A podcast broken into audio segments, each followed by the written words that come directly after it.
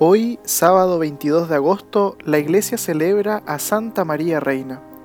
Esta fiesta fue instituida por el Papa Pío XII en el año 1954, con el fin de mostrar la dignidad real de la Madre de Dios. Este es el fundamento de la fiesta de hoy, nos explica el Papa Benedicto XVI. María es reina porque fue asociada a su Hijo de un modo único tanto en el camino terreno como en la gloria del cielo.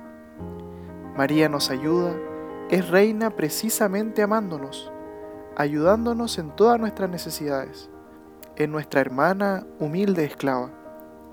En este día pidamos la intercesión de nuestra Madre María Reina, confiando en que ella nos ama y nos ayuda en nuestras dificultades.